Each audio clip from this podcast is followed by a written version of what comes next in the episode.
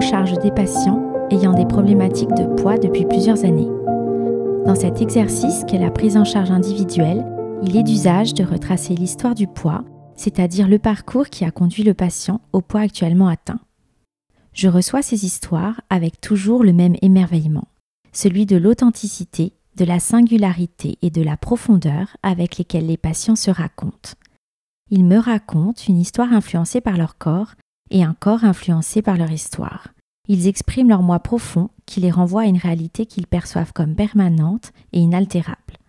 Une patiente me dit un jour Je ne trouve personne d'assez attentif pour écouter ce que mon histoire a fait à mon corps. Alors, c'est ce que je vous suggère, le temps d'un épisode, de l'attention et de la bienveillance qui susciteront peut-être une résonance personnelle. Je suis Magalina Pio et vous écoutez le deuxième épisode de Poids et moi consacré à Elodie. Je l'ai rencontrée en juin 2017. Ce jour-là, je suis interpellée par sa présence solaire et sa spontanéité. Elle fait partie de ces personnes qui suscitent une sympathie immédiate. Elle m'explique être motivée par l'impact que son poids peut avoir sur sa santé. Cette demande, pourtant commune, généraliste, a fait émerger une véritable introspection pour comprendre ce qui s'est joué dans les comportements qu'elle a adoptés depuis son enfance. C'est ce que je vous propose le temps de cet épisode. Merci à Elodie, à qui je le dédie en ce jour de ses 33 bougies.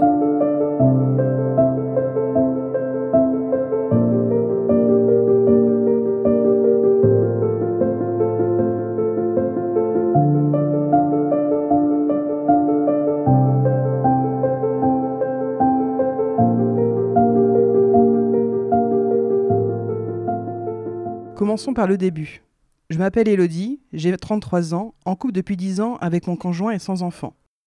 Originaire du Nord-Pas-de-Calais, issue d'une famille ouvrière et la petite dernière du fratrie de deux enfants. Je viens d'un petit village où habite toute ma famille. Une enfance heureuse, avec des parents aimants. J'ai suivi ma scolarité jusqu'en primaire dans ce même village. Aucun problème de poids pendant ma petite enfance. Une mère qui est bonne cuisinière, où l'on mangeait, comme elle aime le dire, à l'assiette midi et soir. Mes grands-parents étaient les cuistots du repas du midi pendant ma scolarité et mes vacances. Ma mère raconte toujours que mon poids a commencé à être visible, d'après elle, après mon intervention des amygdales à l'âge de 6 ans. Je ne vois toujours pas le rapport d'ailleurs. À la fin de mon CM2, j'ai dû subir une intervention qui m'a immobilisé pendant plusieurs semaines dans un fauteuil. Cette immobilisation a eu pour conséquence une prise de poids. Mes parents étaient aux petits soins pour moi et me faisaient plaisir avec des choses que j'aimais. À l'époque, le sucré et les jeux vidéo étaient ma grande passion. À ma rentrée au collège, j'étais une enfant pleine de vie, très sociable, un peu garçon manqué. Une scolarité un peu difficile, avec du harcèlement prenant d'un professeur de mathématiques qui m'a valu des heures d'angoisse et un changement de classe en pleine année scolaire. Les critiques sur mon poids ont commencé, sans réellement m'atteindre. Ma mère s'est toujours battue pour moi, que ce soit pour ma perte de poids, ayant subi elle-même plus jeune des critiques sur son poids, ou pour mon bien-être à l'école. Elle s'est démenée pour mon changement de classe. Je n'ai à l'époque jamais demandé à aller voir une professionnelle pour maigrir. Ma mère me l'a proposé car elle connaissait une nutritionniste qui était bien reconnue pour sa méthode d'amaigrissement. Il faut savoir que ma mère a toujours mangé différemment de nous, a fait du yo-yo toute sa vie. Son poids a toujours été un sujet compliqué. Beaucoup de moqueries enfants. Elle savait la violence que pouvaient avoir des enfants entre eux. Elle a voulu me protéger de tout ça et ne pas me faire vivre son calvaire. Arrivé dans le cabinet de cette nutritionniste qui pratiquait l'homéopathie et l'acupuncture, l'image et l'odeur du cabinet sont encore incrustées dans ma mémoire depuis toutes ces années.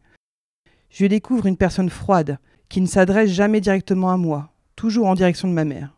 Elle m'explique que je suis grosse jusqu'à mes lobes d'oreille.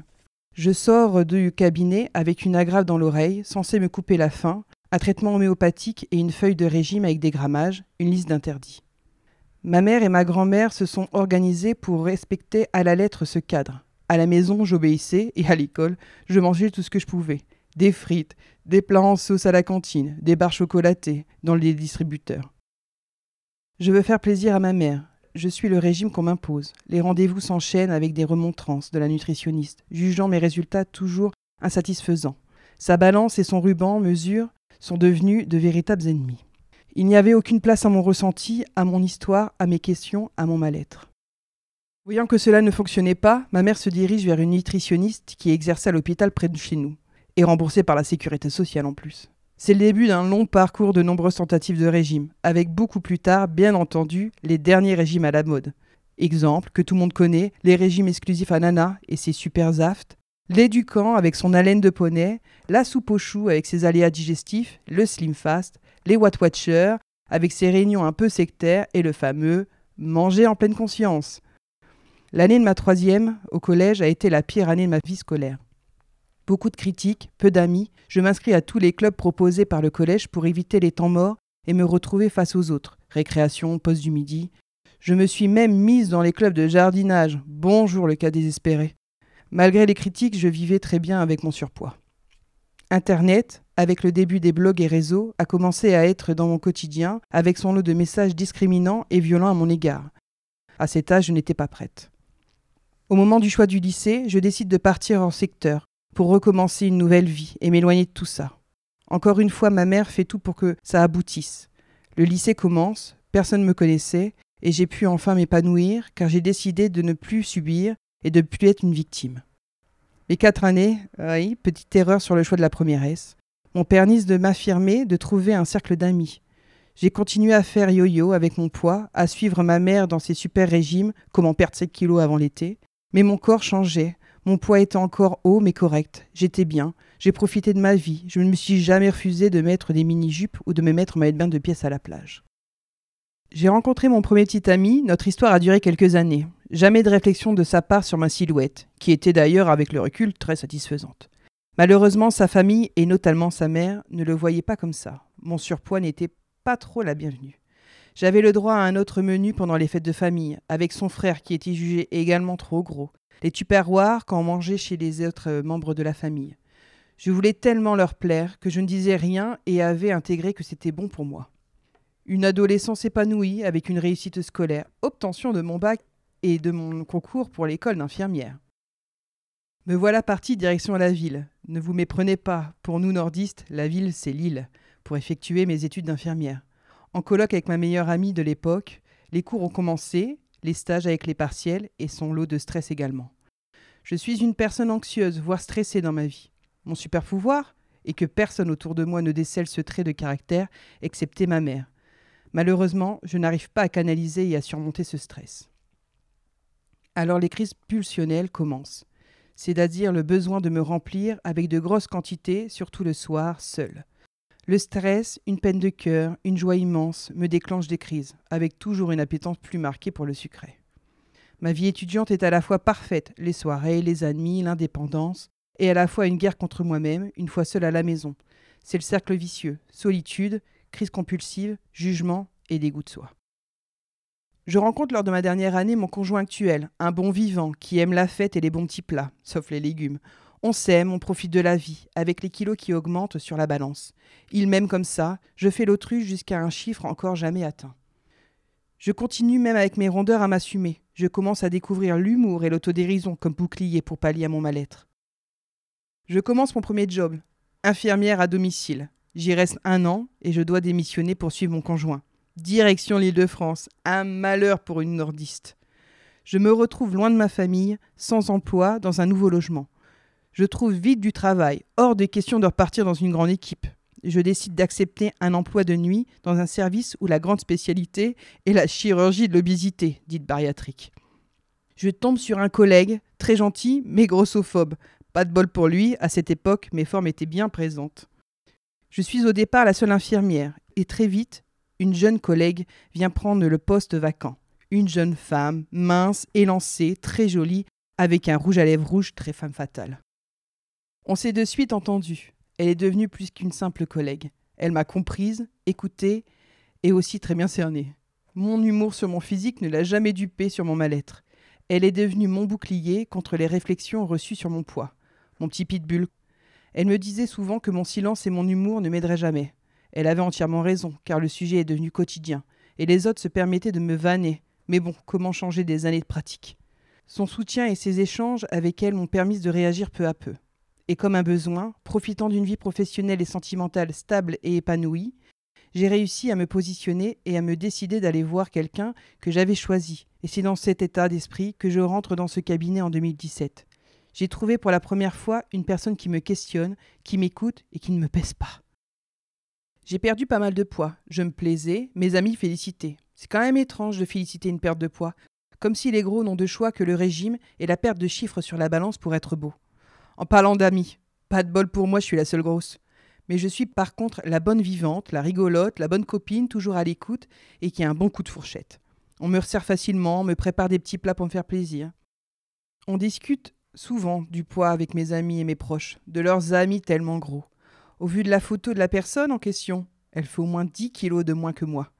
Mais moi, je ne suis pas grosse à leurs yeux. Étrange. Le fait de refuser un apéro, un bout de tarte ou de manger peu fait toujours mauvais genre en société. Quand vous décidez de faire attention, les personnes se demandent toujours pourquoi votre comportement change. Le plat est-il mauvais? Je me suis toujours posé la question pourquoi lorsque je parlais de mon poids, les personnes ont toujours une tante, une amie, un proche qui ont fait un super régime. Ou alors, Hello, c'est tellement facile de maigrir, arrête de manger et fais du sport. Jamais ça ne viendrait à l'esprit de dire à un con d'être moins con. Je n'ai pas su garder ce poids. Vous allez certainement me demander pourquoi. Impossible de me référer à mes sensations de faim ou de rassasiement. Un ras-le-bol de peser mes aliments, de compter mes nombres de verres pendant mes apéros entre amis, de contrôler mes pulsions, marre de me forcer à aller faire du sport de voir que je peux prendre 4 kilos en 15 jours alors que mes potes y prennent 500 grammes avec le même régime. Souvent, l'idée de me faire opérer me traverse l'esprit, comme une facilité qui n'en est pas une, je le sais très bien. Encore une fois, ma guerrière de collègue amie m'a toujours remis les pieds sur terre en me répétant Tu es capable, Hello. Un nouveau défi professionnel m'a imposé une reprise d'études qui m'a demandé beaucoup d'investissement. Les mêmes mécanismes ont refait surface pression, besoin de compensation, pulsion et croyance profonde que de toute façon, je ne peux pas tout mener de front. Aujourd'hui, je suis consciente que l'obésité est incompatible avec une bonne santé à long terme. Souvent, on associe les personnes grosses comme des personnes fainéantes ou de la négligence contre leur propre corps. On ne voit pas la prise de poids comme un symptôme d'un mal-être plus profond et souvent invisible. Avec beaucoup de recul, je me dis que la vie est courte et que surtout nous sommes libres, libres d'accepter ou non notre corps. Ce n'est pas aux autres de choisir pour nous ce qui est bon ou pas que les chutes ou rechutes dans le parcours de perte de poids ne sont pas une fatalité.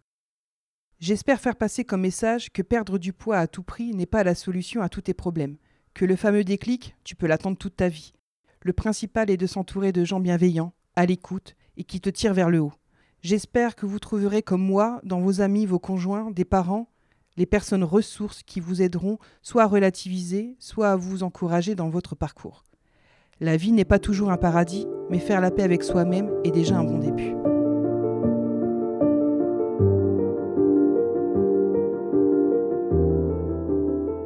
Si ce podcast vous interpelle, vous allez peut-être adhérer à l'idée de venir partager votre expérience à mon micro. Pour cela, je vous invite à me laisser un message sur le site ma-diététique-santé.fr dans la rubrique podcast Poids et moi. Tous les mois, vous pourrez retrouver un nouvel épisode sur vos applications de podcast préférées. Pensez à autoriser les notifications pour en avoir connaissance. Et j'accepterai avec le plus grand bonheur vos 5 étoiles et vos commentaires bienveillants qui salueront le courage et l'investissement de mes patients et m'alimenteront personnellement pour la suite de cette merveilleuse aventure.